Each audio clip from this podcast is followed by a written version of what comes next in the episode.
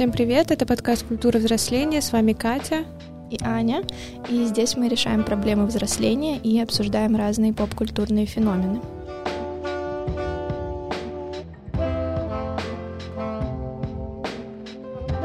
Сегодня мы поговорим о фильмах, в которых поднимаются различные темы взросления.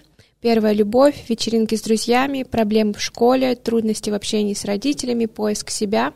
Об этом уже сняты сотни сериалов и фильмов, от «Бунтаря без причины» с крашем всех девушек 50-х Джеймсом Дином до «Полового воспитания» с Эммой Маккей. В американской лексике кино взросления называют coming of age movie. Как правило, герои подобных картин заканчивают школу и готовятся выпорхнуть из родительского гнезда в большую и страшную взрослую жизнь. Каждая из нас выбрала три фильма о периоде совершеннолетия. Какие-то из них мы любим и пересматриваем не в первый раз, какие-то посмотрели впервые и готовы поделиться своим мнением. Я начну, и первый фильм, о котором я расскажу, это «Из 13 в 30». А, фильм начинается с того, что юная Дженна Ринг в свой день рождения листает журнал «Пояс», это копия Vogue, и жалуется маме, что хочет стать взрослой. Она повторяла написанные на страницах строки, что 30 — это лучшая пора вашей жизни. И такая, эх, было бы мне 30 лет сейчас, а не 13. Она, в общем, очень хочет быть взрослой, поэтому э, пихает себе вату в лифчик, надевает такую э, взрослую, по ее мнению, одежду. А что, по ее мнению, взрослая одежда? Это голубой э, топ, обшитый пайетками, белые кружевные э, леггинсы и максимально высокий хвост. Это прям икона стиля 80-х. Мне кажется, высокий хвост — это что-то что-то из школы, наоборот. Очень странно. Ну вот в этом-то и прикол, что в ее вот таком юном мозгу угу. вот так выглядят взрослые, что ну, вот да, они все такие крутые, да. да. Она так хотела стать взрослой, что не замечала положительные стороны своего возраста. И получается, у нее день рождения, 13 лет, она приглашает э, вот эту самую популярную девочку в школе, у нее есть там свой клан дружеский, такая как э, Реджина Джордж из mm-hmm. Э, «Дрянных девчонок», yeah. вот. Uh, у нее есть друг uh, Мэтт, он там ее фотографирует, он хочет стать фотографом, но там жесткая френдзона, прям вот френдзона, как она есть, и есть вот этот uh, тот самый краш, который мальчик-баскетболист, весь ну, такой. Почему они все время спортсмены какие-то? Ну, это вот бесит. клише. Это вот клише такое, что это спортсмен, это такая всегда модельная внешность. Да, да, И как все время капитан команды такой. Естественно. Mm-hmm. И, как правило, они такие глуповатые, но за счет их обаяния им все mm-hmm. сходит с рук. Вот это такой. Его зовут Крис, кстати. Господи, ну конечно. Вот. Она вот надевает на себя всю вот эту поеточную феерию. К ней приходят вот эти девочки, говорят, мы тебе сейчас глаза завяжем, ты в шкафу посиди. На Приди... день рождения. Придет этот Крис, тебя там поцелует и все дела. Нормально. Она такая, да, да, да, конечно, надевает эту повязку и все, уходит такая, садится и такая, ща, все будет. А они потихоньку уматывают на другую вечеринку вместе с этим Крисом.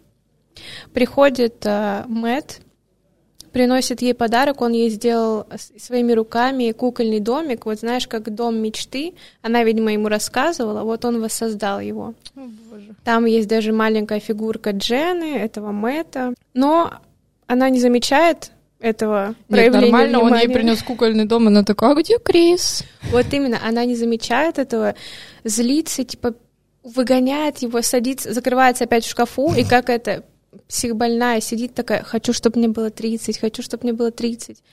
И, короче, задевает полку, на нее с этого дома сыпятся блестки, вот. И происходит magic. Back to the future. Дженна просыпается в Нью-Йорке. Рядом лежит какой-то голый мужик. Ну, ее парень, соответственно, она просыпается в каком-то атласном а, пеньюаре. Все, все же в них спят, да? Да. В Нью-Йорке. А она вообще не понимает, что происходит, потому что внешне все, ей 30 лет. Ее, кстати, 30-летнюю играет Дженнифер Гарнер, актриса. Вот. Внешне ей 30, а мозгами mm-hmm. она осталась 13-летней. Поэтому почти весь фильм она ведет себя вот так инфантильно. Но это ей в дальнейшем даже помогает. Она не понимает, что происходит, пугается этого мужика, выбегает Ну, из дома, выбегает на улицу, просто вот в чем она была в пижаме, в том побежала. Оказывается, у нее есть карьера, у нее теперь есть бойфренд хоккеист, у нее есть квартира. Опять спортсмен. Нет, что, что такое? Да, у нее есть квартира в центре Манхэттена. Вау. Я еще подумала, что вот Дженни подошла бы песня, она хотела бы жить на Манхэттене. Это прям про нее. И она работает в этом журнале Пояс редактором. М, Которую она читала. Да. Да, и ее ассистентка является вот эта былая самая популярная девочка в школе. Приструнила. Да, Ого. вот она ей там объясняет, типа, Джена, ты чё, ты вообще-то теперь редактор. А, проходит время, она начинает как-то уже осознавать, что, видимо, произошла магия, она попала в будущее, что теперь надо как-то учиться так жить.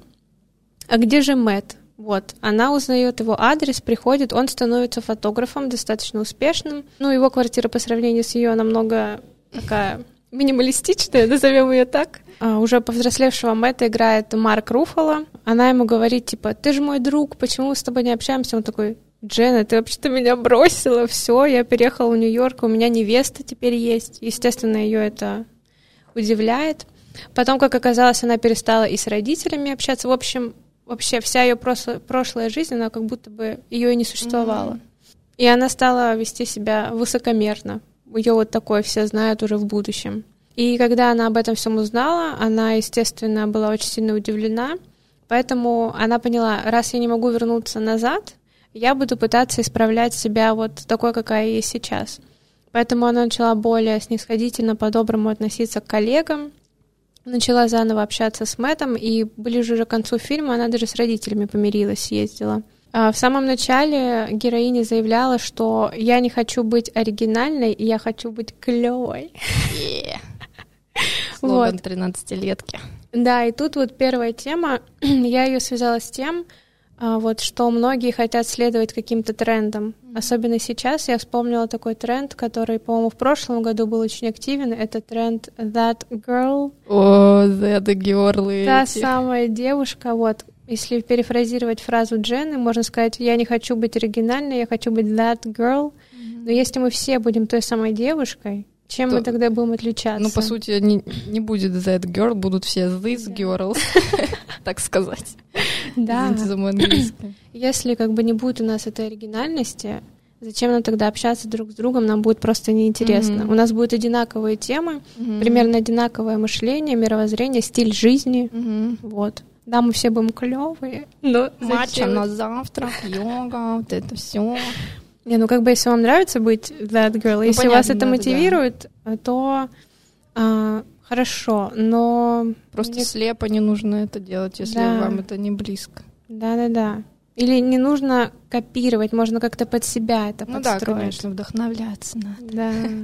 Но позже Джена понимает, что именно в оригинальности и кроется ее та самая клевость, Мгм. которую она так долго искала. Она начинает вот осознавать, насколько важна для нее семья, э, верные друзья, такие как Мэтт, и уважительное отношение к людям в целом. Еще этот фильм из 13 в 30, он э, по-новому смотрит на проблему взросления. А Зритель вместе с героиней а, Дженнифер Гарнер понимает, что невозможно в полной мере наслаждаться жизнью, когда ты собой недоволен, и когда ты ощущаешь, как будто вот тебе постоянно что-то не хватает, ты не удовлетворен постоянно.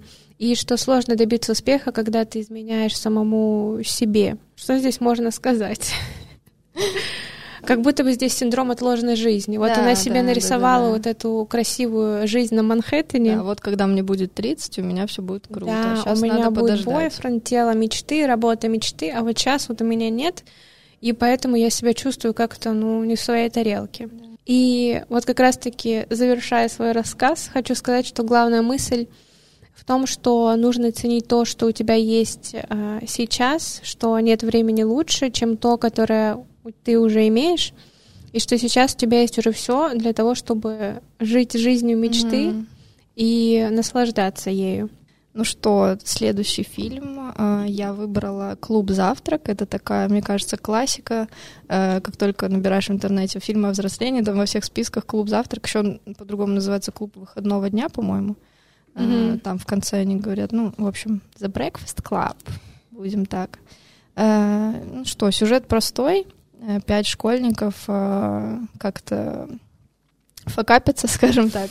И в наказание за свои проступки они вынуждены приехать в школу в субботу и сидеть там с 7 утра, внимание. Я не поняла, почему так рано.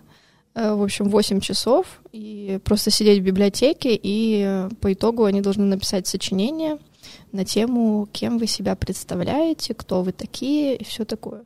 Я не очень, если честно, поняла смысл этого всего мероприятия, типа как сидение в одном пространстве mm-hmm. 8 часов поможет э, им что-то осознать, но в итоге они как-то в итоге смогли, осознали. да. И не, не тем способом, который им предложил взрослый человек. Наши пары 8.30 утра это еще по-божески. Да-да-да, они в 7 утра пришли вообще в субботу. Не знаю, кстати, почему они в субботу не учатся, там школа пустая была полностью.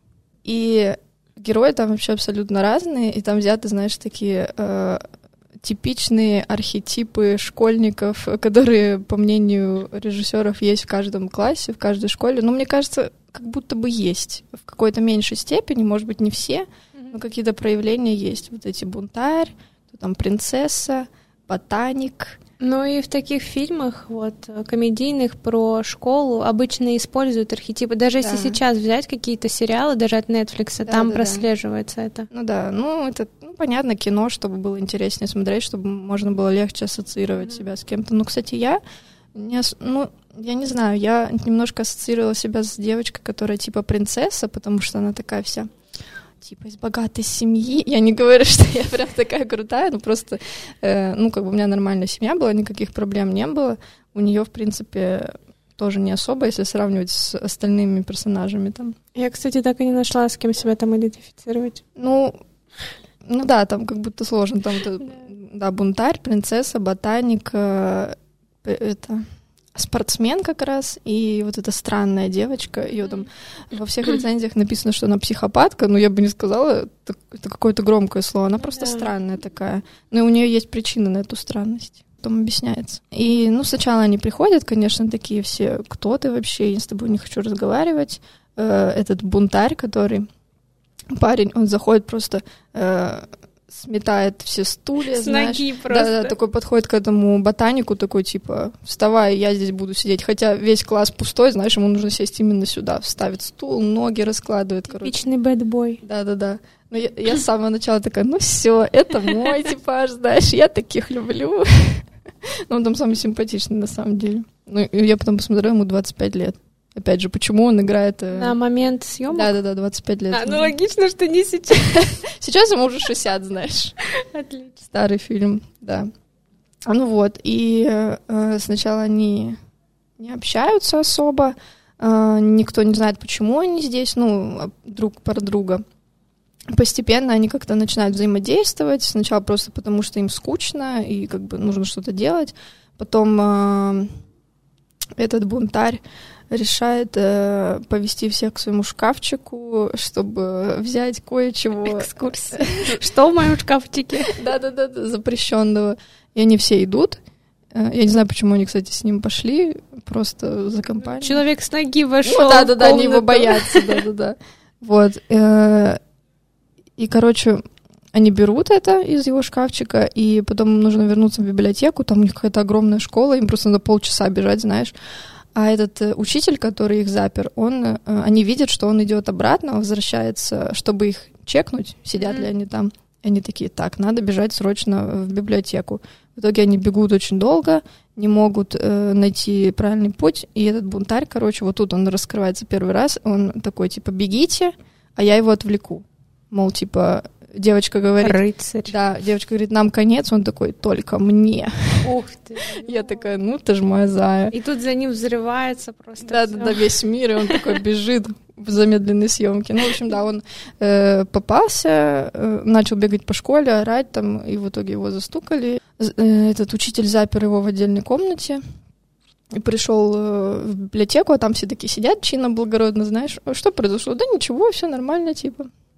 В общем, да, они начинают как-то, ну, они за него заступились, получается, хотя до этого он их там э, поносил просто, и, ну, он, знаешь, такой, э, ну, что я тебе рассказываю, ты знаешь, ну, в общем, он такой честный, но, как бы, прямолинейный, говорит просто все в лицо, mm-hmm. все как есть. То есть правду, но такую неприятную правду, которую не будешь говорить при первой встрече с человеком. Вот, и они все, все его типа ненавидят, но при этом они за него заступились, потому что он их как бы спас. Первое такое взаимодействие, когда они понимают, что они как-то, ну, не такие разные, в общем. Хотя на первый взгляд, как бы, что у них общего? Ничего.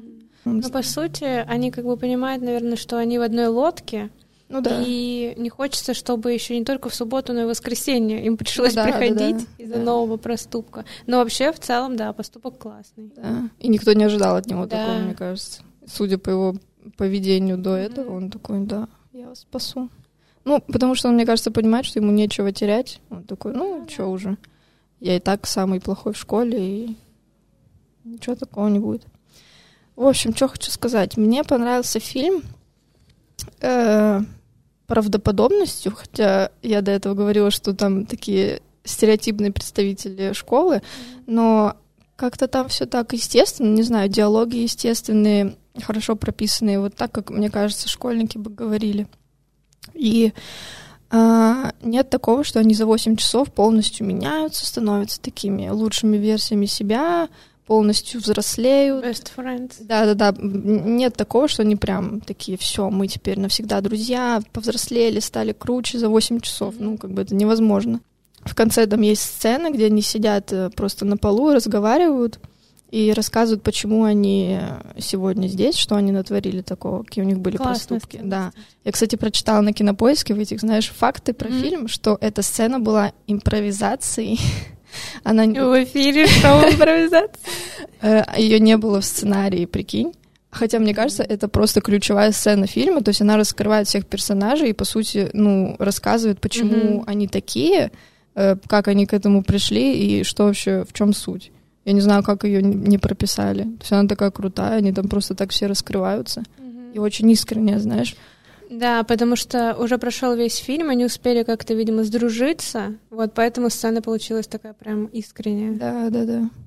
Ну вот, и даже в этой сцене, казалось бы, они уже друзья, они уже, ну, называют себя так, но они э, честно признаются друг другу, что вот в понедельник, когда они придут в школу, они не смогут э, также взаимодействовать, потому что у всех свои компашки, mm-hmm. э, вот эти вот крутые ребята, спортсмен, принцесса, они не смогут там болтать с вот этой страной, с этим ботаником, э, и они понимают, что это плохо, но они также понимают, что это как бы то, что они сами вокруг себя построили, и это какие-то стереотипы, что ли, вокруг их компании, что они не могут дружить с другими людьми. Вот. Ну, в общем, да, нет идеальности какой-то в фильме, есть эта жизнь, э, правдоподобность. Просто вот нам показали эпизод из жизни подростков. Ну да, нет какого-то особого сюжета, да. просто один день из жизни подростков, который, который поменял их какой-то, не то, что прям жизнь их угу. поменял, да, нет такого, но просто их какое-то отношение к себе и к окружающим. А вот говоря об этой трилогии, то, что клуб «Завтрак», «16 свечей» и «Выходной день Ферриса Бьюлера», по сути, и следующие два фильма — это как эпизоды из жизни. Вот «16 mm-hmm. свечей» там про день рождения, mm-hmm. про Ферриса Бьюлера там вот про выходной день. Но я про это еще расскажу. Mm-hmm. И да, мне кажется, сути, в этом а, плюс в таких фильмах, mm-hmm. что вот мы как будто на какой-то момент, как будто на середине где-то да, включили, да, да, да, да, да. вот этот фрагмент посмотрели, и все. Да, подглядели за жизнью просто. Да, стрим. Стрим в прямом эфире, да. 24 часа. Да.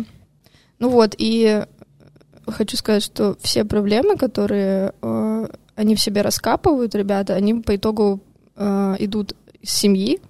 как все проблемы от родителей, знаете, вот это ну, там реально. Э, там этот ботаник говорит, что он просто не может получить двойку, потому что тогда его жизнь закончится, и он там чуть ли не хочет покончить с собой из-за этого.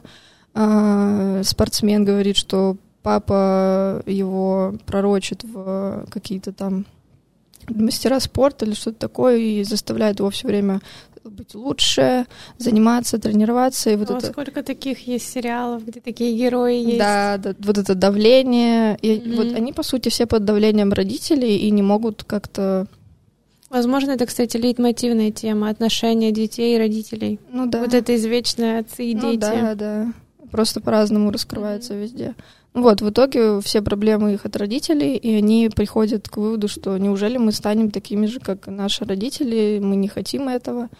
В общем, не всегда родители лучший пример, этот фильм это показывает, и не всегда, не обязательно ты станешь таким же, как твой родитель, э, даже если он очень сильно на тебя влияние оказывает, нужно как-то сепарироваться и проживать свое взросление самостоятельно. Ну, конечно, родители помогают, но если вот такие примеры, как в этом фильме, что родители на тебя давят, э, не дают тебе свободу, свободу выбора, свободу мыслить, то ты должен как-то сам взращивать в себе какие-то качества, общаться с другими людьми, э, узнавать, что они у них есть такие же проблемы, как у тебя, что абсолютно разные люди, с которыми ты, может, даже ни разу не разговаривал, они могут стать твоими друзьями и помочь тебе э, в этом взрослении. Мысль. Цитата? Нет, просто мысль. Не нужно скрывать свои чувства, нужно делиться эмоциями, переживаниями о своем взрослении с окружающими, как бы тяжело это ни было. Вот никогда не знаешь, в ком найдешь поддержку. Возможно, люди, которые тебя окружают, проживают такой же опыт и смогут э, помочь тебе поделиться какими-то мыслями, эмоциями. Вот. И там было такая фраза. Герои э, понимают, что взросление неизбежно, и они говорят, что когда взрослеешь, сердце умирает. Не знаю, э, согласиться или нет.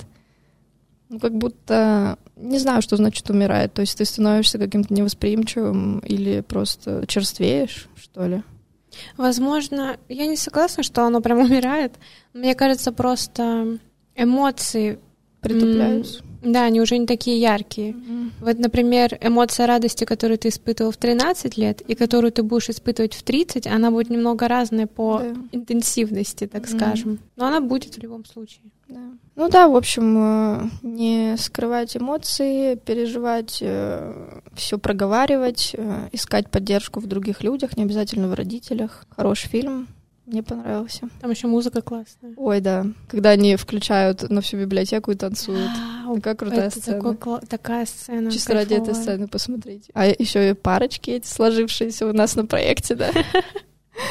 Это вообще как? Самые неожиданные. Я думала, что вот э, это принцесса и спортсмен, они же, помню... Ну, типичная да, такая они, парочка. они сели рядом, и uh-huh. они вроде как общались uh-huh. до этого, типа, они крутые такие в школе. Uh-huh. А получилось по итогу не так. А как? Смотрите в фильме.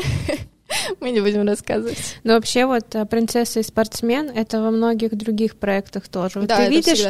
А, принцессу, спортсмен, вот опять же, вспоминаю классный мюзикл, там да. вот это была спортсмен Трой Болтон ага. и вот эта вот девочка Барби. Как бы типичная пара, но он э, выбрал угу. Габриэлу.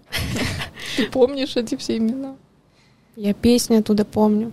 Там Сережа Лазарев озвучивал а, Троя Болтона. А, точно, точно. Это просто Сережа Лазарев еще со времен классного мюзикла у нас.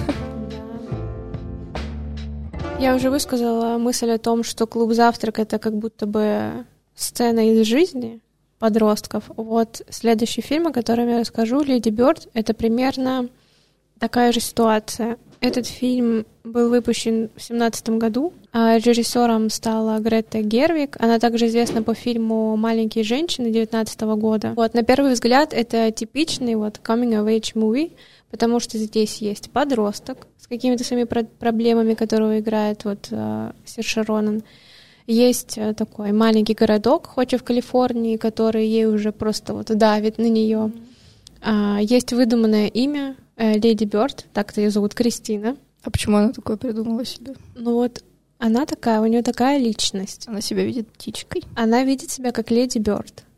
Примем это. Есть школа католическая, которая тоже на нее вместе с этим городом давит, потому что там, как я понимаю, какие-то определенные свои правила, которые возможно, жестче, чем в обычных mm-hmm. школах. Есть первая любовь, есть, э, как говорилось в одной из рецензий, программная потеря девственности, которая типа вот надо обязательно это сделать, Чек-лист, сделано, да, все, идем дальше. Есть первое расставание, вечеринки, выпускные, есть э, проблемы в общении с мамой и с э, подругой. И, конечно, есть у главной героини, вот через весь фильм это проходит, ощущение какой-то инаковости, что вот она другая, ей вот этот город не подходит, ей не подходит это окружение, она вот хочет, как та самая птица, вырваться как будто бы из клетки, я думаю, это и заложено в ее вот это имя mm, Леди Бёрд. Да. Но с другой стороны, вот этот фильм, он не кажется шаблонным каким-то. Здесь нет каких-то типичных подростковых конфликтов. Здесь есть какая-то живая эмоция. Как будто бы вот она действительно сейчас, это в реальном времени все проживает. Но это, конечно, плюс за актерский талант Сирши Ронан. И это также достигается за счет того, что фильм э, отчасти автобиографичен, потому что Грета Гервик тоже училась в католической школе, она жила в маленьком городке, тоже она из него вырвалась наконец-то и начала изучать э, режиссуру в Нью-Йорке, по-моему. Она тоже была такая другая, скажем так. Да. Ты понимаешь, что здесь есть какая-то настоящая жизнь, отчасти, а не выдуманная. Здесь э, фильм о том, что ты как бы уже и не подросток, но и не взрослый. Вот как раз-таки тот самый пограничный возраст, когда тебе как будто бы нужно а, примерить на себя образ взрослого. Вот, ты одной ногой а, вот здесь, в подростковом а, мире, а другой уже в мире взрослых. Маргинал, так сказать. Да ты вроде как а, отчаянно хочешь брать на себя уже ответственность, типа, все, я взрослый, я готов, вот у меня, я уже готов и в отношениях быть, и самостоятельно жить. Что вы мне тут нотации читаете? А с другой стороны, тебя это все пугает. Ты такой, блин, самому за счетчики платить в квартире? Вы чего? Как так? Когда ты вот застреваешь между двумя мирами. Вот такое состояние переживает главная героиня. Вот это прям максимально подходит под э, наш подкаст.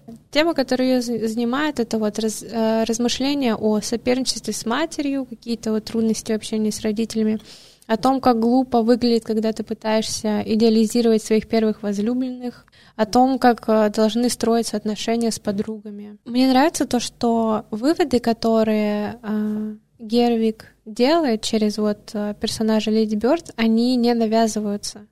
То есть ты понимаешь, что это вот ее точка зрения, но если ты ее не принимаешь, это нормально, потому что у всех а, разный опыт, и вот опыт, который проживает Леди Бёрд, он а, не истина в последней инстанции. То есть ты просто что-то тебе может откликнуться, что-то нет, и это нормально. А, по поводу эпизода из жизни, вместо того, чтобы рассказывать а, простую историю о преодолении подростком себя, о внутреннем росте, о поиске своего «я», она показывает эпизод из жизни обычного подростка. То есть это не какая-то а, та самая девочка из а, богатой семьи, это не девушка, которая идет на хороший диплом, чтобы поступить в Гарвард. Это не какой-то вот такой спортсмен, это просто обычная девушка, у которая переживает вот эти проблемы, с которыми сталкиваются и спортсмены, и девочки богатые. Несмотря на то, что главная героиня дурно обходится своей лучшей подружкой, она обманывает знакомых, конфликтует с матерью, она бросает своего респектабельного парня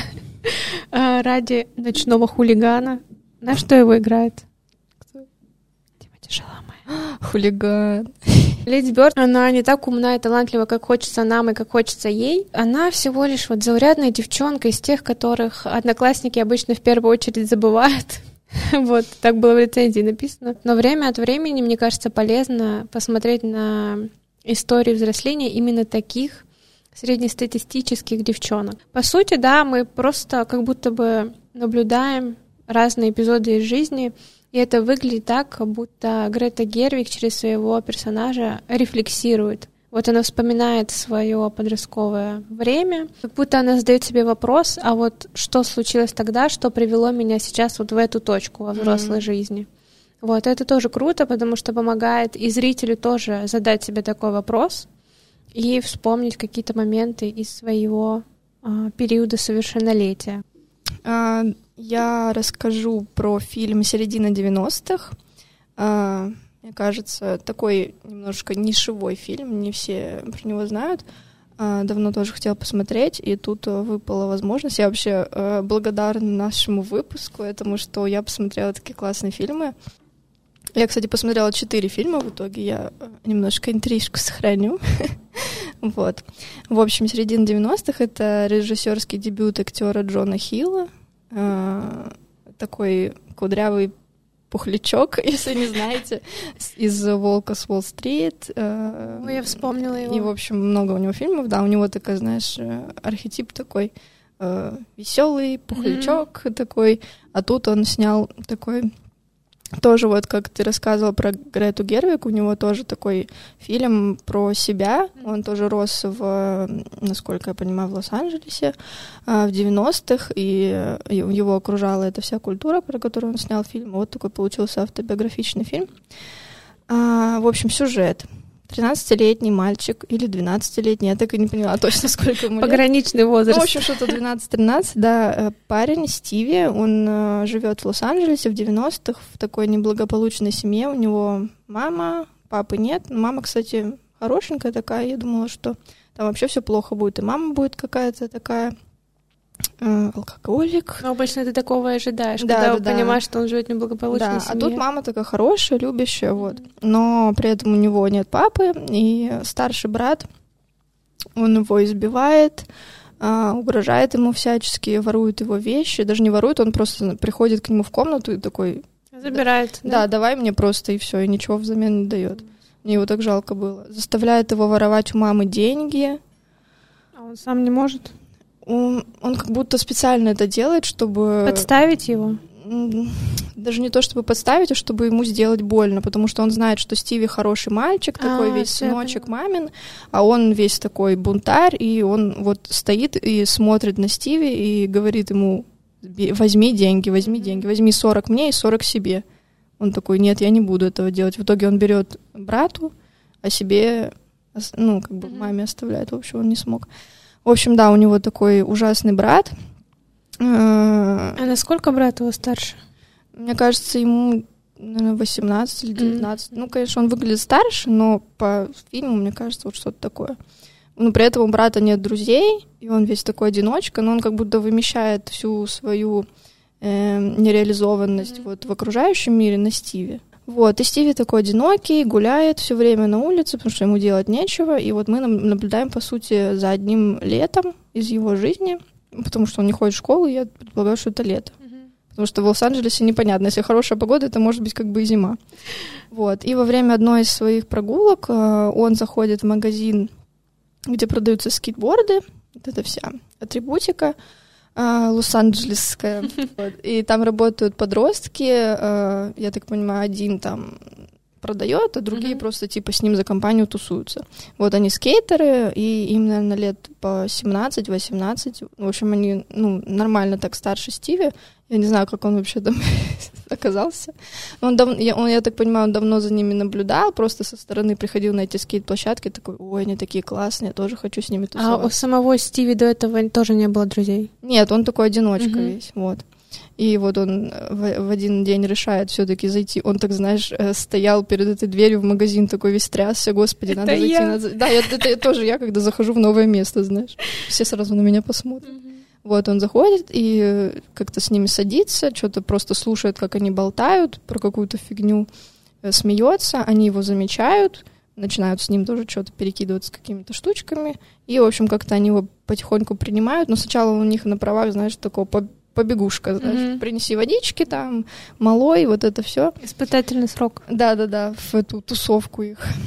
Ну и потом как-то он с ними сдружился, они начали его учить кататься на скейте, брать с собой на тусовки. В общем, у него, у Стиви начинается такая тусовка, жизнь Активная тусовка. жизнь. Да. Активное лето. В 13 лет он просто там попробовал просто все, чего я даже не слышала, мне кажется. И вспомните 13-летнюю Джену. И вообще Стиви просто э, живет свою лучшую жизнь. Ну, на самом деле нет. Там... Стиви, я вот слушаю, Стиви такое милое имя, да, просто он, не могу он не так сказать. и выглядит, он такой весь пупсик такой вообще. Мне кажется, ему вот реально этот э, случай, когда он играет 13-летнего, и ему 13 угу. было. И в этом персонаже Джона Хилл как бы э, реализует себя. То есть вот он этот мальчик, который ходил и все время хотел кому-то да, присоединиться. я видела постер, я понимаю, о ком ты говоришь, да. и они, мне кажется, даже внешне похожи. Ну, да, есть такое немножко, да. Вот. А, и в итоге Стиви начинает очень сильно рано взрослеть.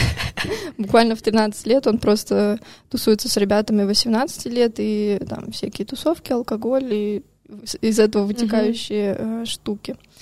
Вот. И это такой э, фильм ностальгия вот э, по тому времени, в котором мы не жили. Я не знаю, как это э, как это объяснить, когда ты не знаешь, э, как было, но когда ты смотришь на это, тебе кажется, что ты в этом Что-то знакомое да, сразу. Да, такой, ой, вот это, вот это вот прям да. Хотя mm-hmm. я даже не, не знаю, о чем вообще идет речь, и там, ну и плюс это Америка, не, не Россия, и там какие-то свои культурные коды. Ну, то есть люди, которые жили в 90-х в Америке, им это легче понять, там какие-то мультики свои, видеоигры, музыка там просто шикарная. Вот эти кадры, как они едут на скейтбордах э, на фоне заката, Ой. пальмы, и они просто разъезжают в этих футболках классных, э, на этих скейтах просто. Я думаю, боже мой, я бы так жила. Какой-то клип описал. Ну да, вот прям такой кла- картинка, прям как из какого-то фильма какого-то рэпера, знаешь. Именно начало. Да. И он еще снят на пленку на 16 миллиметров. Это вообще класс. Это прям очень атмосферно. Музыка, пленка, вот эта картинка прям. И эта вся атмосфера, вот эта скейт-культура просто складывается в такую общую картинку, что ты тебе кажется, что ты причастен к этому. Mm-hmm. Как будто. Вот интересно посмотреть за а, на то, чего ты никогда не испытывал. То есть другая страна, другое время, mm-hmm. классно. Вот. И насчет взросления, какая мысль? Э, не нужно торопиться взрослеть. То есть Стиви, он в 13 лет уже начал жить жизнь какого-то 19-летнего подростка, и он просто не испытал то, что он как бы должен был, по сути, испытать. Ну, то есть он сразу как-то переключился на что-то mm-hmm. супер взрослое и перескочил много лет своей жизни, и э, ну, нужно как-то жить э, в свое время, вот как ты говорила про из 13 в 30, вот, и, в общем, мысль такая, что все приходит в свое время, нужно ценить то, что есть сейчас, а не торопиться жить, взрослеть, не пытаться обогнать э, как-то свою жизнь, самого себя. И еще э, я написала, что повзрослеть это не значит стать крутым скейтером и пить алкоголь на вечеринках. Повзрослеть это значит осознать свои проблемы и быть готовым встретиться с ними лицом к лицу и попытаться их решить. Вот. Э, ну, то есть он бежал, получается, от проблем в семье с mm-hmm. мамой, с братом э, в эту как бы тусовку и вообще перестал с ними общаться, он начал кричать на маму, ругаться с ней. Ну, то есть она переживала за него, конечно же. А он просто говорит, нет, все, отстань, я уйду из дома и все такое. Ну, вот этот максимализм такой.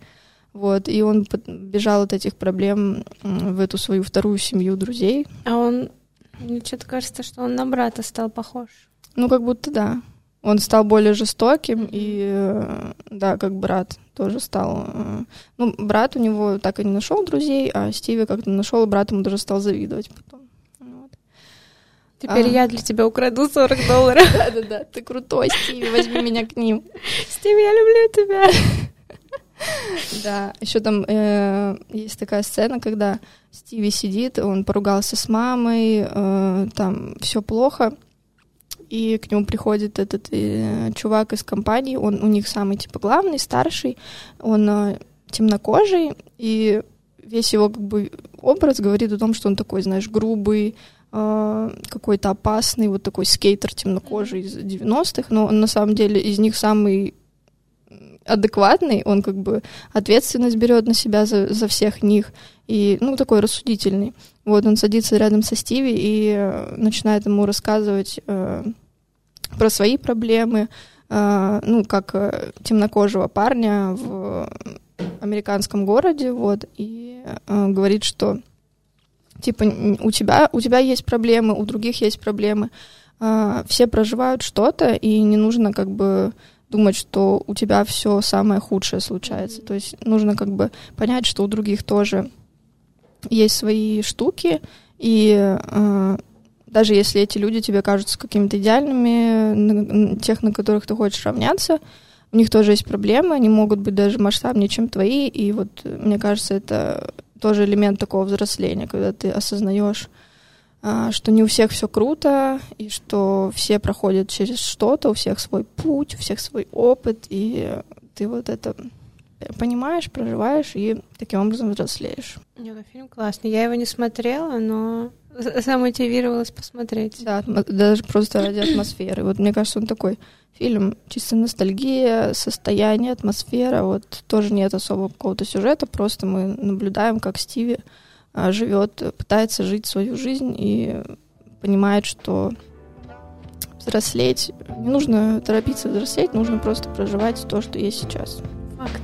Факт. Это факт. Мой последний фильм связан с фильмом «Клуб завтрак», потому что это была трилогия «Клуб завтрак», «16 свечей» и «Выходной день Ферриса Бьюлера». А, это фильм Джона Хьюза, снятый в 1986 году. Ой, это тоже Джон Хьюз, этот «Клуб завтрак» тоже Джон Он все три фильма а, снял, да. Ну, да, трилогия, логично. Да, здравствуйте. Вот. И по сюжету у нас есть Феррис Бьюлер, которого играет молодой Мэтью Бродерик. Это школьник, он частенько прогуливает э, занятия, но кто из нас не прогуливал? Ну, конечно. Прогуливал? Да, в школе, да. А то ты так посмотрела, как будто нет.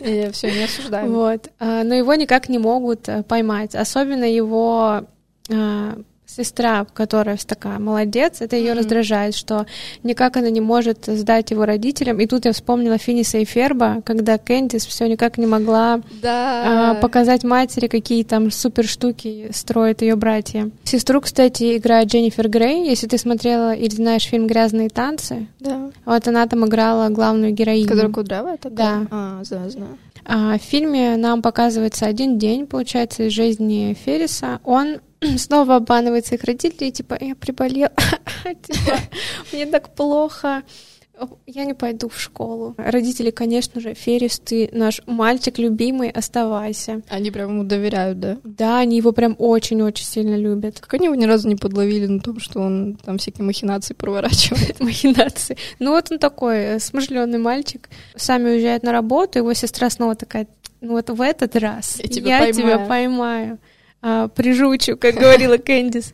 Вот, а, родители уезжают, а Феррис, все, у него начинает... Он быстренько выздоравливает, едет сначала к своему другу, Ой, его друг такой, флегматик, он еще и ипохондрик, постоянно какие-то болезни у себя ищет, такой замкнутый парень, вообще как будто бы радикальная противоположность главного героя. Он уговаривает своего друга Кевина взять а, Феррари отцовский и поехать на нем отдыхать в Чикаго. Сами они живут в пригороде. Нет, на, на Феррари в Чикаго, что за На жизнь красном людей? Феррари. Вообще. Они заезжают в школу забрать девушку Ферриса Слоун. Прям с урока. Он переодевается в типа отца и говорит, у нас там умерла бабушка, можно, пожалуйста, забрать Слоун? А там еще учитель такой, пофигист, он такой, типа, идите, М. типа, уходите.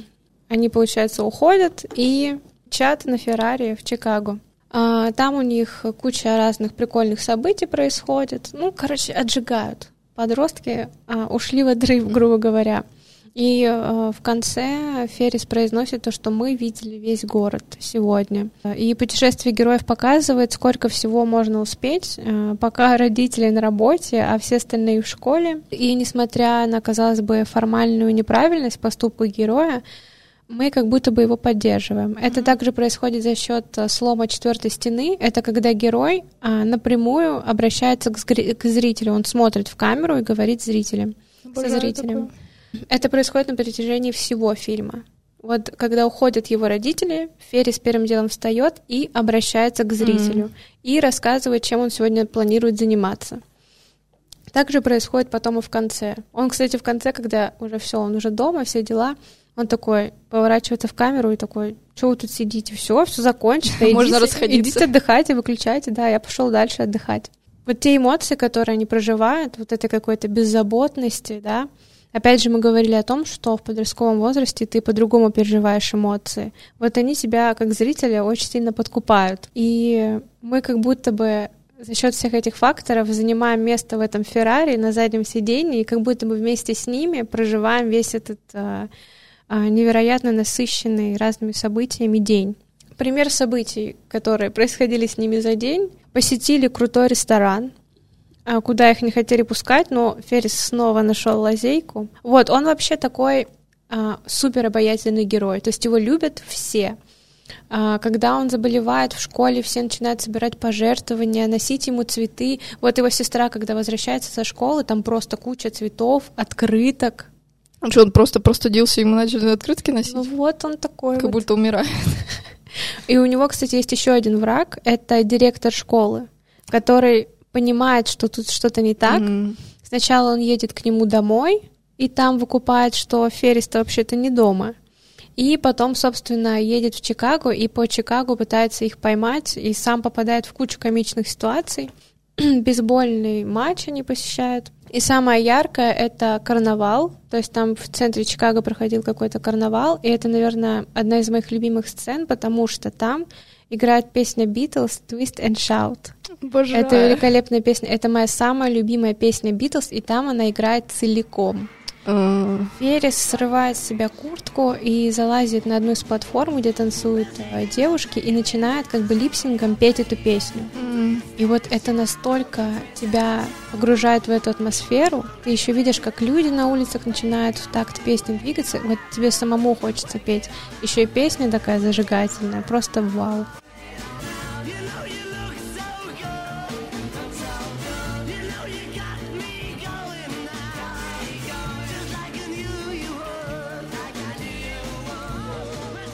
Обожаю этот фрагмент, и хоть я ненавижу мюзиклы, но этот момент я готова всегда пересматривать. И когда э, фильм заканчивается, и вместе с ним выходной день Ферриса и его друзей, э, мы понимаем, что даже у этих трех подростков есть понимание того, что беззаботная пора, она не вечна. И здесь, опять же, тема того, что не нужно упускать вот такие моменты, что во взрослой жизни они могут вообще не встретиться. Да, сейчас они супер друзья, она, он даже вот встречается с этой девушкой, но могут произойти события, которые все разъединят их.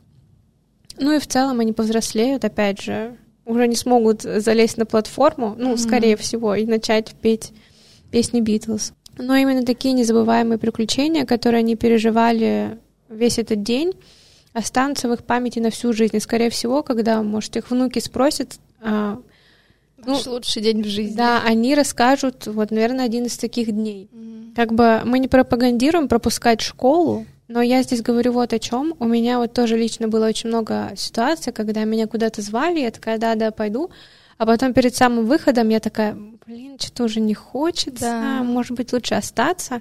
Но я все равно как-то себя перебарывала и шла, и по итогу очень классный день получался. Я вот эти дни помню. Я не помню дни, когда я там в школе на уроке литературы сидела и слушала все вот эти вот учительские э, рассказы. Нет, запоминаются именно вот такие дни. И если у вас есть возможность куда-то ходить с друзьями, переживать подобные эмоции, и чтобы при этом это не вредило вашей там, успеваемости и отношениям с семьей, то, мне кажется, не нужно упускать таких возможностей. Здесь опять же тема, что не нужно упускать какие-то яркие моменты, потому что с, с взрослением их может становиться все меньше и меньше. Еще эту комедию стоит смотреть, так как в, нет, в ней нет каких-то пошлых, плоских шуток, которые мы привыкли уже вот видеть в современных, а, в современных комедиях, да. Там есть юмор, но он настолько как говорится, здоровый, что mm-hmm. он вообще не воспринимается как кринжовый, несмотря на то, что это 80-е. Mm-hmm. Вот, и несмотря на то, что это комедия, и там много комичных ситуаций, особенно с этим директором, но они прям у тебя какой-то классный смех вызывают. Mm-hmm, вот. А, ну вот, как ты говорила про 90-е, здесь также классно создаются 80-е. Mm-hmm. Очень много различных атрибутов, которые вот ты не жил в 80-х, но ты их узнаешь. Mm-hmm. Ты такой, о, да, вот это вот что-то такое помню. А, даже для тех людей, кто жил тогда, это вот классная ностальгия какая-то, mm-hmm. потому что ты видишь, как они одевались, как они развлекались. У нас же сейчас интернет, куча yeah, всяких yeah. активностей, а вот как тогда mm-hmm. подростки время проводили, и довольно-таки неплохо они его проводили. Вот э, Джон Хьюз, даже если просматривать все эти три фильма, он очень классно передает атмосферу да. 80-х и школьно-подростковой жизни. У него вот прям классно это получается. Такой вот фильм, он очень легкий. Если говорить про все предыдущие фильмы, которые мы обсуждали, то они такие более рефлекту... рефлек... рефлексируют там герои. Да. да.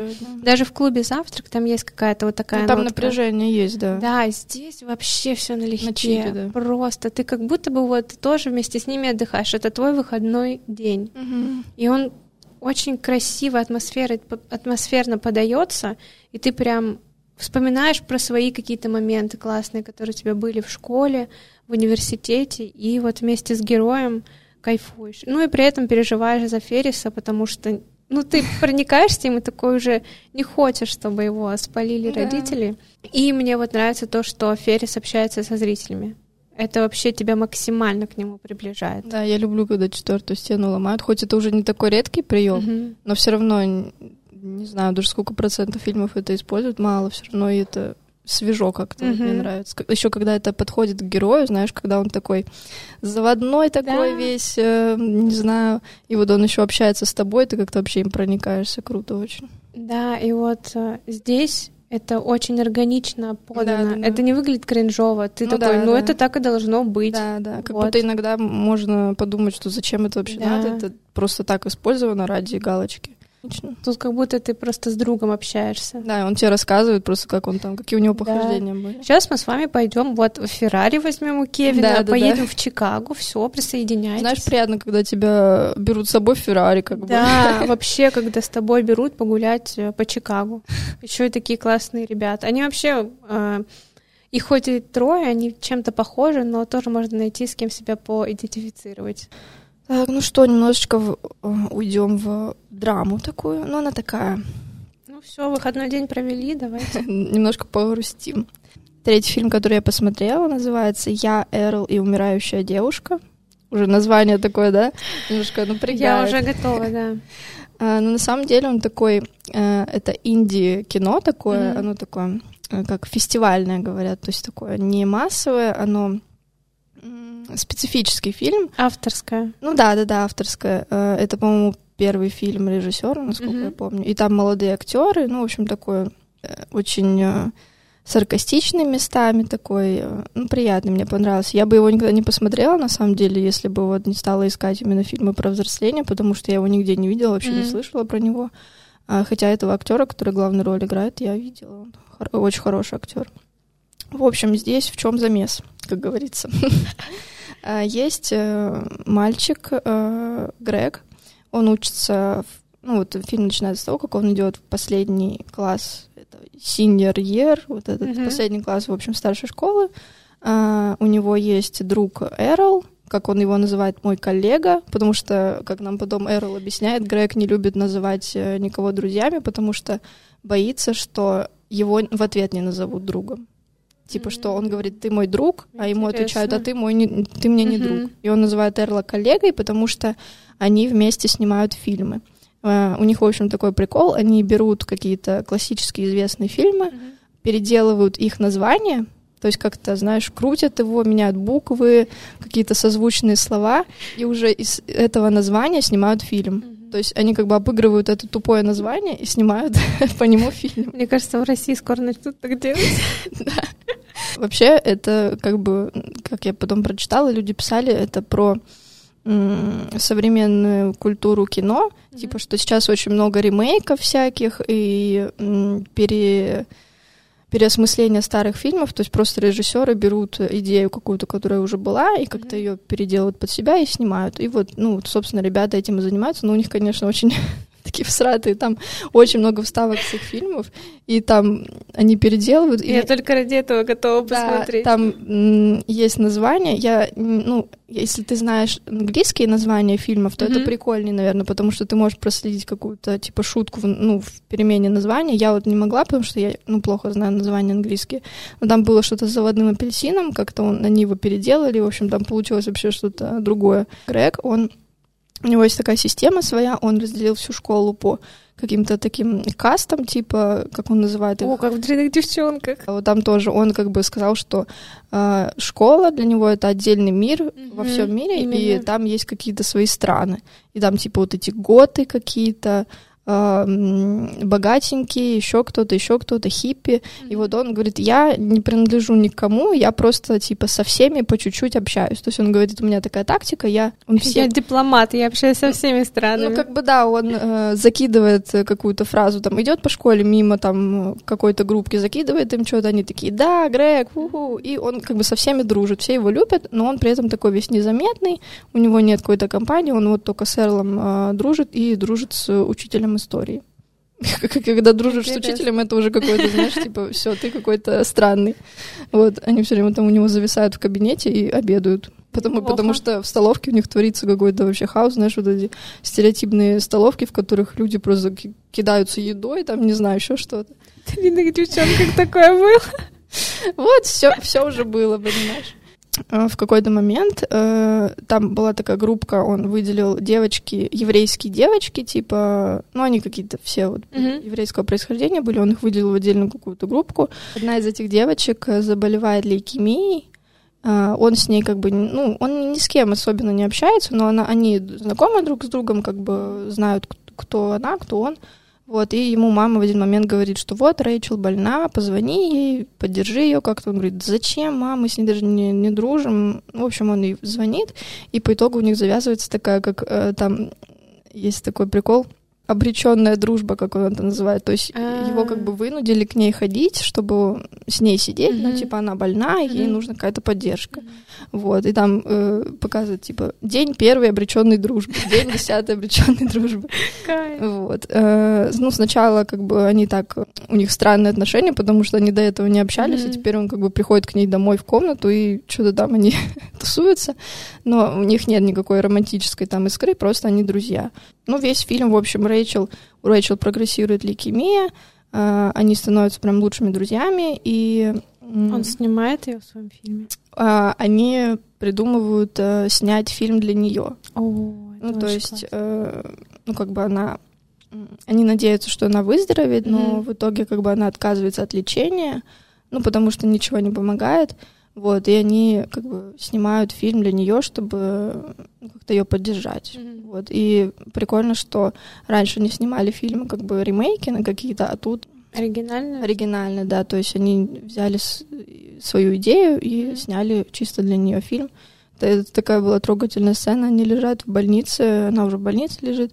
Э, Грег рядом с ней, он еще, э, у него в этот день был выпускной, он пришел в костюме э, к ней в больницу, и они лежат и смотрят этот фильм вместе, она плачет. Важно, что это происходит последний год перед как бы выпуск, ну, mm-hmm. выпускной, и им нужно поступать в колледж, там вот этот мотив, что типа надо выбрать, куда поступать, надо подавать уже какие-то документы. Вот, и э, Грег вообще не хочет поступать. Э, он типа такой, да зачем мне? В колледже будет еще хуже, потому что сейчас в школе я какой-то незаметный, ни с кем не общаюсь, а в колледже будут новые лица, мне придется как-то заново приспосабливаться. Я вообще не хочу, хочу сидеть дома и снимать дальше свои фильмы, ни с кем не контактировать. И Рэйчел его убеждает подать заявление в университет, и она пишет за него вот это мотивационное письмо, потому что он не может себя оценить по достоинству. Ну, то есть он считает, что он какой-то весь а, уродливый, неспособный ни на что, она пишет, что вот э, я хочу, ну, от его имени как бы, я хочу раскрыться, потому что в школе мне это не удалось, я надеюсь, что колледж мне с этим поможет, бла-бла-бла.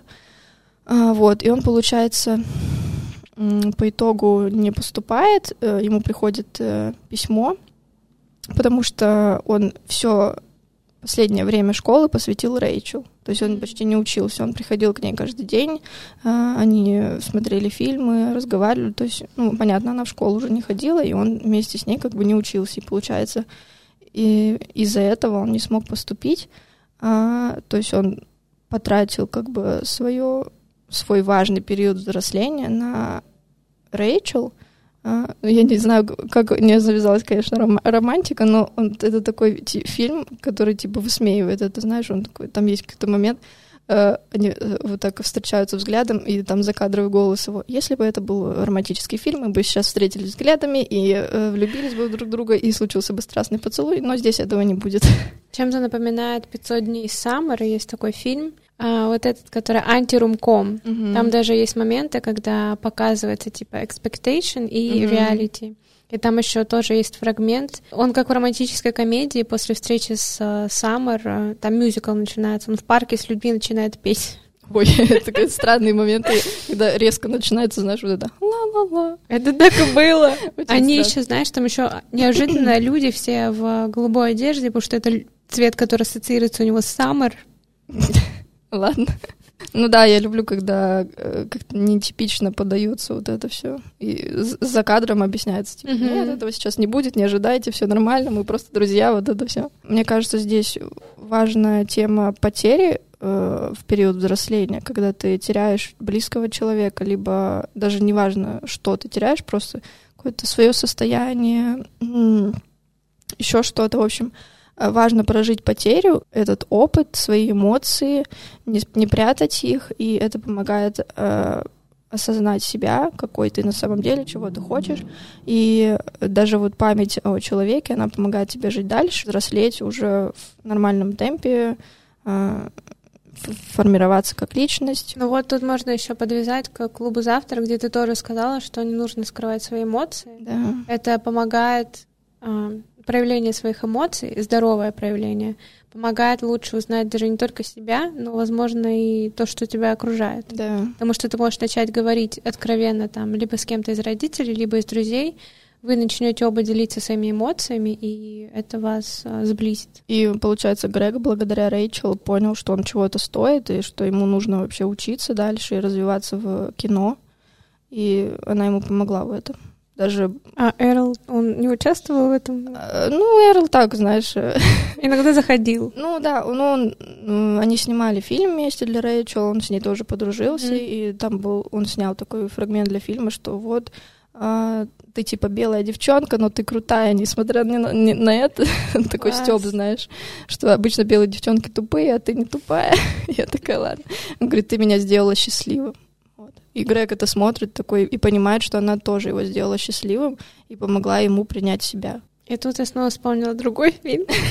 Кстати, тоже можно сказать про потерю в период взросления. Это «Виноваты звезды». Да, я смотрела этот фильм, у меня был чисто вайп «Виноваты звезды». Там же тоже трое. Ой, это вообще просто. Я помню, я смотрела и обливалась там, слезами крокодила. Я, кстати, тоже плакала на это. Я вообще очень редко плачу на фильмах, но а тогда мне было, по-моему, то ли 14, то ли да, 15, меня прям пробило. Да.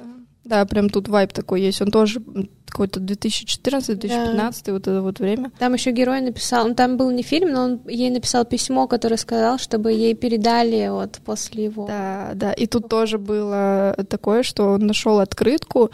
э, в книге, которую ей давал, и там она написала, что вот типа ты сможешь, поступи, Ой, вот это все. Да, да, да сплакнула немножко, но при этом фильм не, ну, не прям драма такая, mm-hmm. это больше уклон в комедию, там много таких ну, За счет вот э, комичных ставок да, по да, типу да, то, да, что да, ты да, описала. кадровые голоса вот эти, ну, как бы, но все равно, конечно, трогательный момент есть, всегда смерть, это, ну, ты не mm-hmm. можешь как бы не, не сопереживать, и тем более у них такая была дружба крепкая, вот.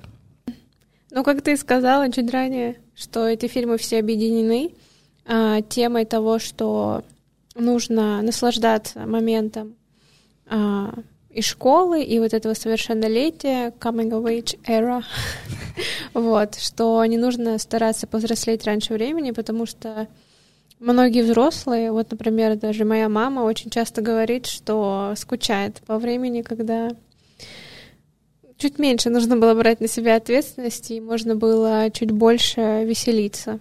Ну да, это прям время, когда нужно полностью э, посвящать его себе, узнавать себя, потому что потом может не быть на это возможности. Mm-hmm. Ты будешь отдавать себя другим людям, ну, близким своим. Вот, и нужно прям максимально делать, что тебе хочется, не отказываться ни от каких э, возможностей, ну, если ты действительно этого хочешь. И да, проживать все эмоции, не прятать себе, потому что потом будет только хуже, и э, будешь жалеть о том, что не сделал как говорится, лучше жалеть, что сделал, чем жалеть, что не сделал. Так что...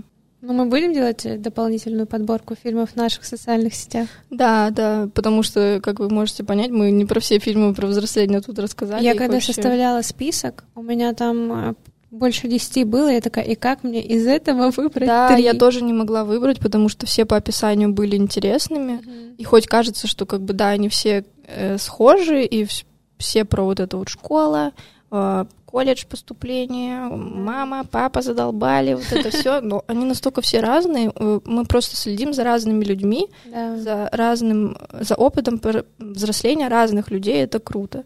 Mm-hmm. Вот, и поэтому хочется посмотреть больше таких фильмов, чтобы набраться, как бы насмотреться на разный опыт и применить его к себе и понять, что ты как бы у тебя все хорошо, да. ты ничего не упускаешь и взрослеешь как бы в своем темпе и научиться ценить э, то, что у тебя есть. Вот, поэтому мы э, замотивироваться попробовать что-то новое. Да, да, да, да. И мы обязательно выложим еще подборочку фильмов, которые нам кажутся стоящими внимания. Да. Вот. Пока так что можете посмотреть эти фильмы. Да, а потом мы напишем списочек, переходите в наши соцсети да. и check it out, как говорится на Западе. Немного English content. Yes. Всем спасибо за прослушивание. Надеюсь, вам было интересно послушать про наши впечатления о фильмах. Мы, надеюсь, вы посмотрите их, если хотите, конечно. Пишите нам свои впечатления от этих фильмов. Если вы их уже смотрели, тем более пишите да, свои будет впечатления. интересно почитать. Может, вы что-то другое в них увидели, нежели чем мы. Спасибо. Пока. Пока-пока.